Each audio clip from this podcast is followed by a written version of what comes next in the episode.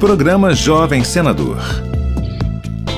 Todos os anos, os estudantes ganhadores de cada estado e do Distrito Federal são selecionados a partir de um concurso de redação para serem jovens senadores. Francisco Davi da Silva Pereira, de Sobral, é o representante do Ceará na edição de 2022 e, em seu texto premiado, buscou entender o que aconteceu com a população brasileira para se tornar, segundo ele, tão passiva com o passar dos anos. A minha vida se transformou de uma hora para outra. Não é mais a mesma. Surgiram muitas oportunidades que eu talvez não tivesse se eu não tivesse participado, ido a fundo, corrido atrás. Quando eu abri esta porta, tinha um mundo de oportunidades que eu sei que vão transformar a minha vida. Acompanhe todos os detalhes do programa Jovem Senador no site senado.leg.br barra Jovem Senador.